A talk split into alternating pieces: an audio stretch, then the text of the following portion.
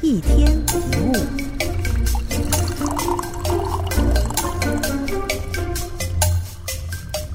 要摆脱无知，先承认自己的无知，也是学习的第一步。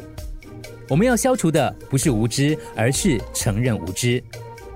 有人向孔子请教农耕问题，稻要怎么样才能种得好？孔子说：“你不要问我，种田我不如老农夫。”那人又问：“如何种菜种花呢？”孔子说：“这些我只懂一点，你应该去问种菜种花的人。”没有人能够全知全能，每个人或多或少都是无知的，差别只在于自己是不是愿意承认。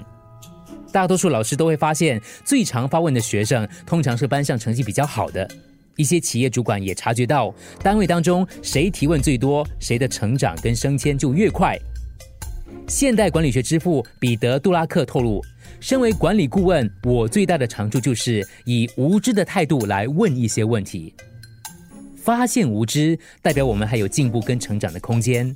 虚心求教，能够扩大学习的眼界，增长知识。大方的承认我不知道，更容易得到别人的帮助。勇于承认无知是另外一种聪明，能够造就一个更好的你。问了傻问题，可能当几分钟傻子，但是一个从来不发问的人，将永远是个傻瓜。一天一物，除了各大 podcast 平台，你也可以通过手机应用程序 Audio 或 UFM 一零零三 SG slash podcasts 收听更多一天一物。